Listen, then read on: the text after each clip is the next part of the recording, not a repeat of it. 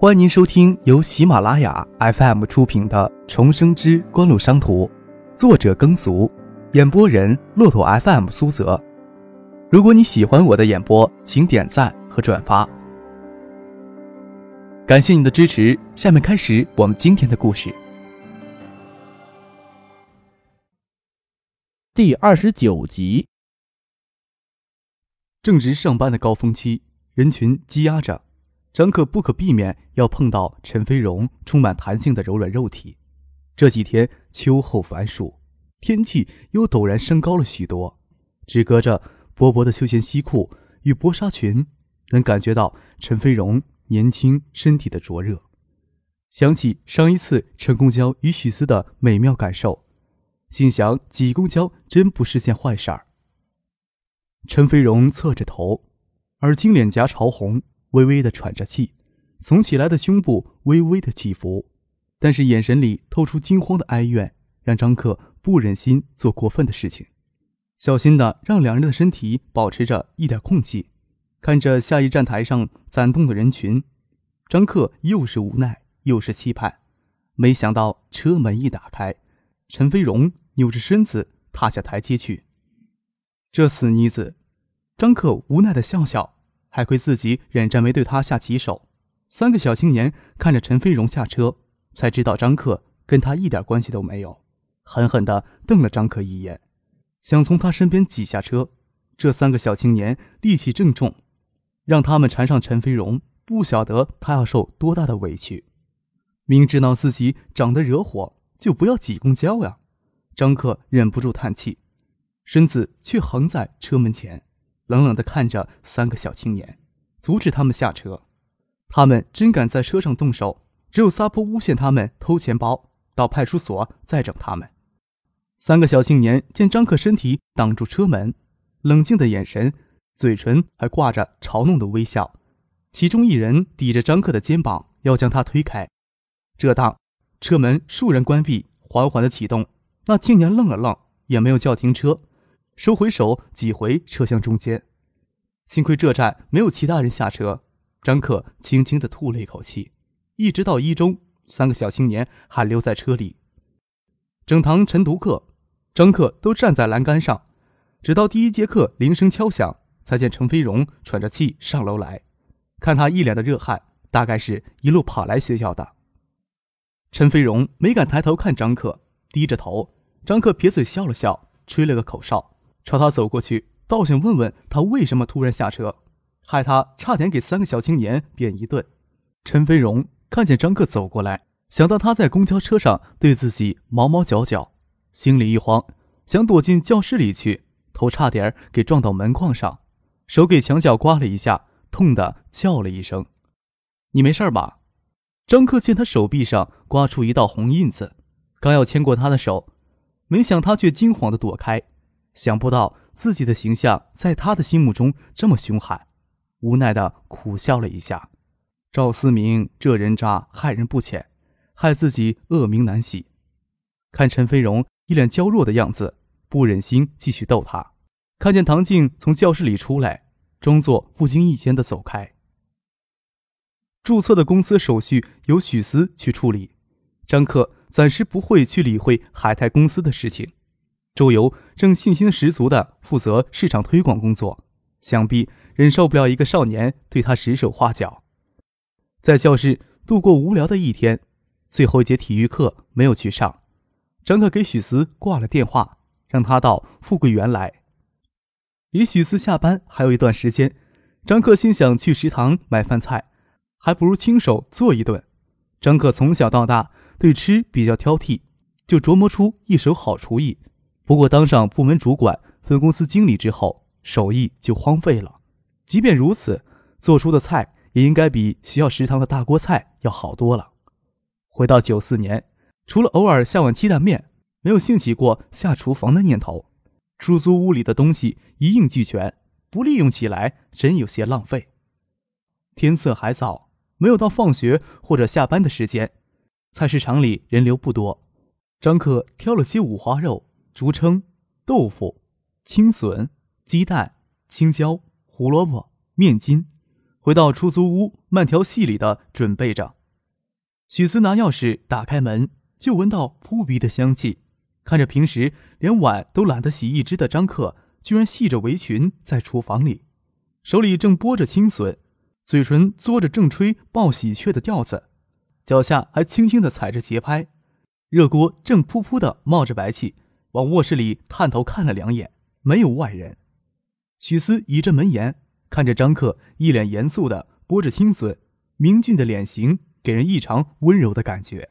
一颗玲珑心好像差点给张克此时的形象融化掉了。怎么样，意外吧？张克侧过脸看了看许思，笑了笑：“马上就好，你稍等一会儿。”许思笑着坐到卧室里，将折叠餐桌展开，心里想着要有一个男人给自己这样的感觉，死都值了。看着凌乱的卧室，又叹气的摇了摇头，爬过去帮他收拾。张克拿碗筷出来，见许思趴在床上替自己叠衣服，臀部简直给童裙绷得浑圆丰翘，腰却惊人的细下去，丰挺的胸部压在衣襟上，剁出完美诱人的曲线。张克笑了笑：“咦，许思姐，今天的内裤是红色的。”啊！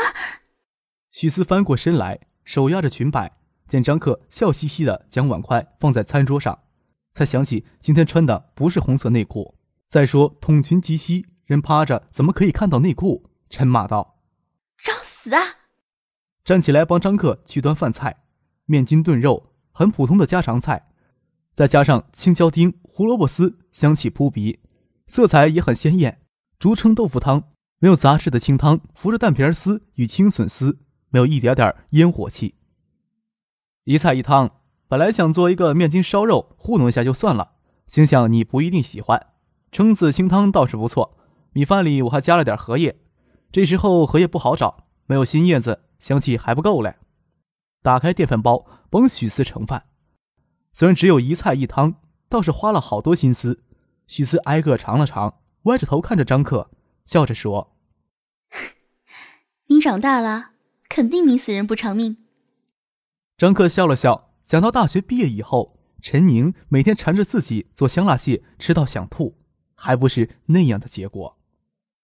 唯一的椅子堆满书与资料，张克挨着许思坐在床沿上。他今天穿着嫩黄色的衣裳，灯光显得分外的柔和妩媚，肌肤更白更嫩。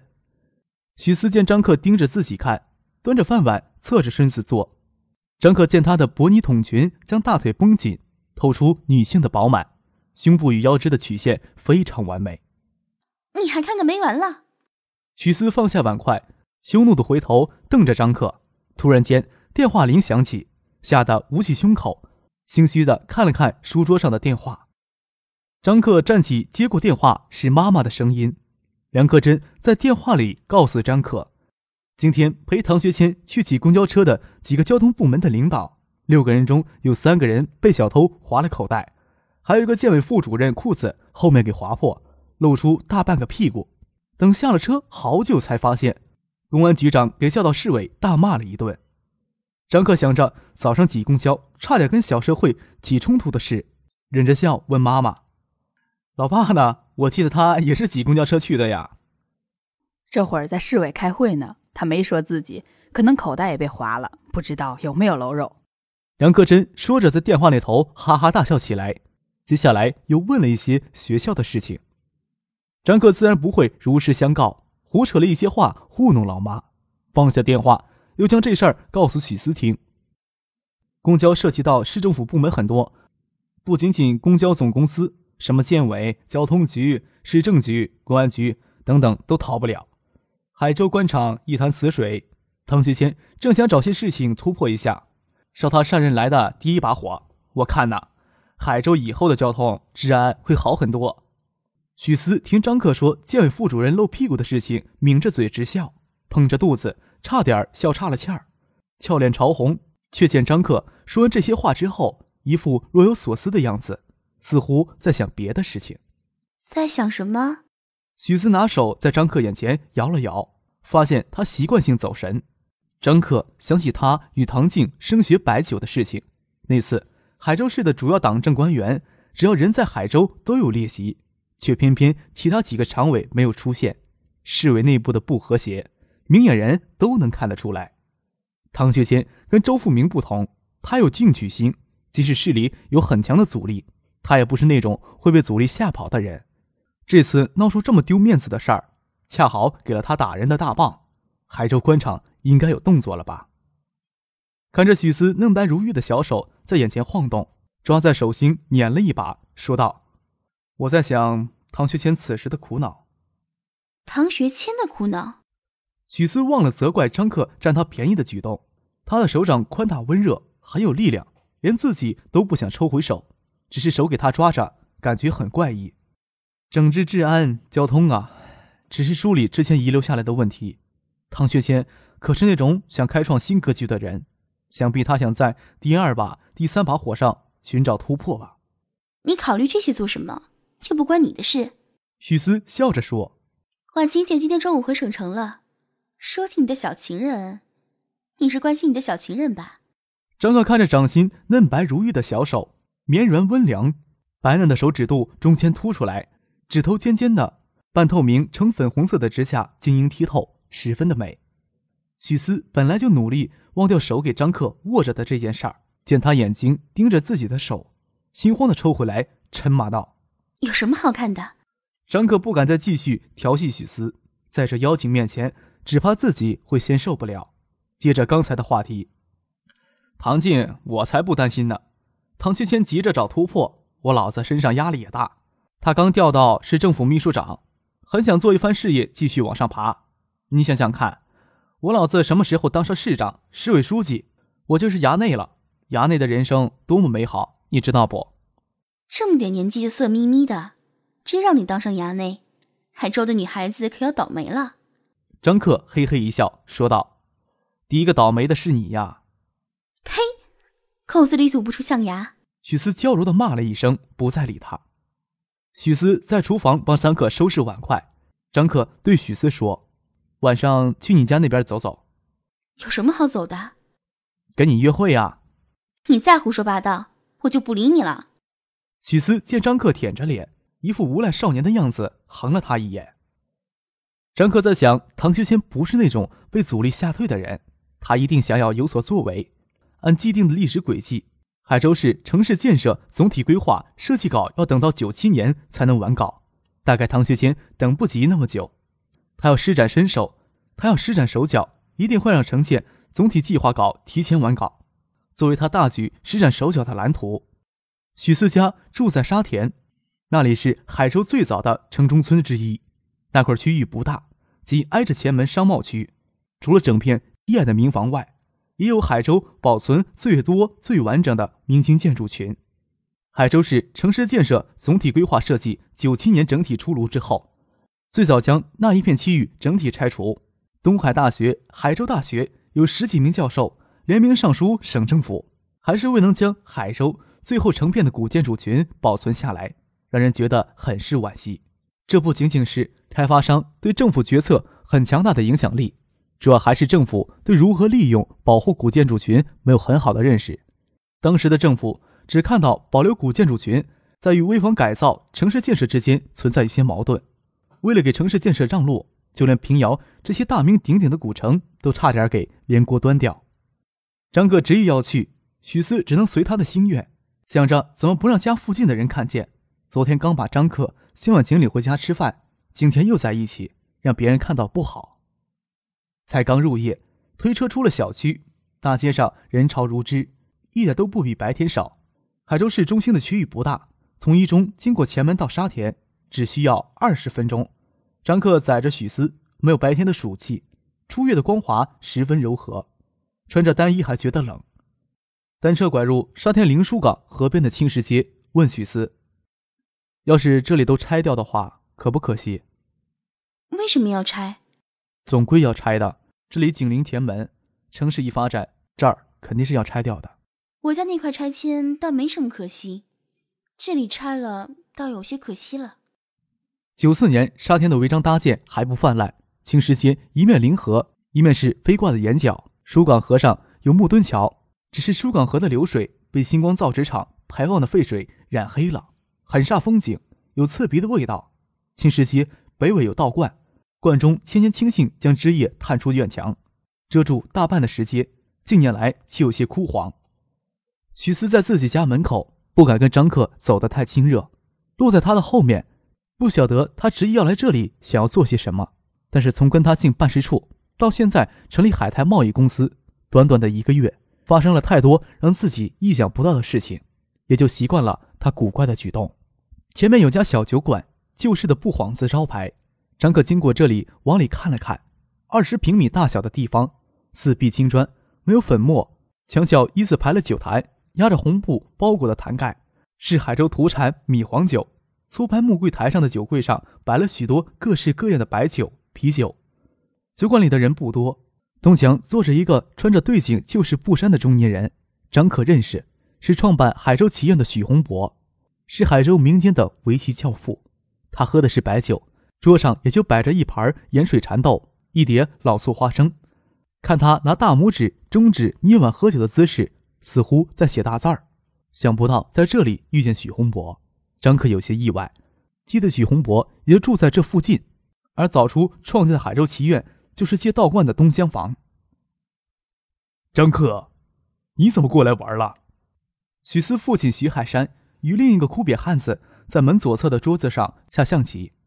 张克愣了愣，回头看许四脸上浮起心虚的红晕，说道：“许四姐说今天要给我辅导功课，我才开学几天，没什么功课好辅导的。”就缠着她带我来这里玩，想着昨天还在许四家里拿辅导功课来说事儿，今天倒真的用上了。这丫头做事儿就是较真儿。许四父亲的头往外探了探，才看见女儿，招呼张克进来坐，对与他下象棋的汉子说：“老陈，这就是许思教的学生，也是许思公司那个女老板的表兄弟，快帮忙沏壶好茶。”倒是刻意说了那个女字。从张克昨天与谢婉晴领着芷彤登门吃饭，徐海山就放下压在心头的重担，晚上也有心情走灵串舍。那汉子感情是店主，他抬头看了看张克，将身边的凳子往外挪了挪，请张克坐。他到柜台沏茶，张克大大方方的坐下。棋盘上正走残局，双方都没有大漏招。张克笑着说：“许叔，你们的棋下得很好啊。”你又没看他们下。怎么知道他们棋好差？陈叔的棋我不知道，我爸却是棋篓子。许思走进来，跟店主打了招呼，又朝许洪博点了点头。许老师，见许思跟许洪博认识，张克觉得方便跟他搭上话，说道：“许老师看了这残局，也能看出好差来。你又没看他们下，怎么知道他们棋好差？”许思推了他一把：“你认得我？”许洪博让张克的话吸引了注意力，看过来。小学的时候，在文化宫跟许老师学过一个暑假的棋。许洪博想了想，没有印象，对店主说：“你这酒里掺水了。”店主说道：“你要砸了我这酒馆？”许洪博笑了笑，站起来对张克说：“看看我以前教过你什么，接着下残局吧。”许洪博看了一眼棋局，势均力敌，接着下。谁都不占谁便宜，才知道这少年真是棋力不差。转头对店主说：“把你云石围棋拿出来下围棋。”许思说：“别不知天高地厚，你敢跟徐老师下围棋？”再过十年，等许洪博年老辞退，张克自然不会输给他。许洪博现在不过五十岁，脑筋甚健，虽然水平不能维持在职业水准，张克却不奢望赢他。历史的轨迹不发生偏转，爸爸会在唐学谦案后离开市里，开始他挫折的人生。从那时起，开始钻研棋艺，与许洪博交为好友。唐学谦出狱后，爸爸在海州大学也没有立足之地，是许洪博接他进棋院，避开风雨。要说海州市真有谁值得张克佩服，许洪博要算一个。原以为历史轨迹发生偏转，再没有机会与许洪博相遇。哪知道在这里相遇，既然能相遇，自然没有放过他的道理。许洪博早年给前市委书记、现在的人大主任万向前做过六年的秘书，后来辞去公职，与万向前也没有来往。自己创办海州棋校，也是现在的海州棋院。至于他为什么突然辞去公职，民间有很多传言，他本人都不屑一顾。只说自己官场不得意，整日下棋倒随了心愿。万向前也不置一词。许洪博离开市里时，唐学谦跟爸爸还没有调到市里。由于唐学谦喜欢下棋的缘故，爸爸也算与许洪博认识。不过现在只能算是泛泛之交，双方对彼此都没有留下太深的印象。张克说道：“我爸爸也喜欢下棋，什么时候请徐老师到我家下棋去？”爸爸在任为官，有学识有见识，但对勾心斗角之事还比不上自己精通。何况海州官场现在也不是很平静。许洪博在海州官场厮混的日子要比爸爸长。凭借日后对许洪博的熟知，张克知道他是一个世事贯通的人物，早成了人精，一眼就能把你搜肠刮肚的看得透彻。但是他身上并没有沾染官场的腐蚀味儿，了然一生从浑水中跳出来，是一个相当特别的人物，在海州官场绝对算是一个艺术。这样的朋友，不管你处在顺境。还是逆境，都值得一交。店主老陈朝院子里喊：“蓉蓉，帮你许伯伯把围棋拿出来。”徐海山也来了兴趣。九四年，对围棋感兴趣的人多，在沙田还没有谁有资格站出来跟许洪博讨教围棋。许四的大舅棋下的好，每回求许洪博下一局让三子儿，都要请一回酒才行。沏好茶，青瓷茶中，茶叶浮沉。张可听见院子里棋子在棋盒里哗哗乱响，店主笑道：“小丫头就知道蹦蹦跳跳。”许洪博说：“你丫头也不小了，今天看她后面跟着一长溜小无赖，跟当年海山家两丫头一样。”许思面红耳赤，有人推门从里面的院子进了酒馆。张克看到那人，眼都傻了。陈飞荣的棋子落了一地，青砖铺的地面，棋子乱跳。愣愣的看着张克坐在方桌前。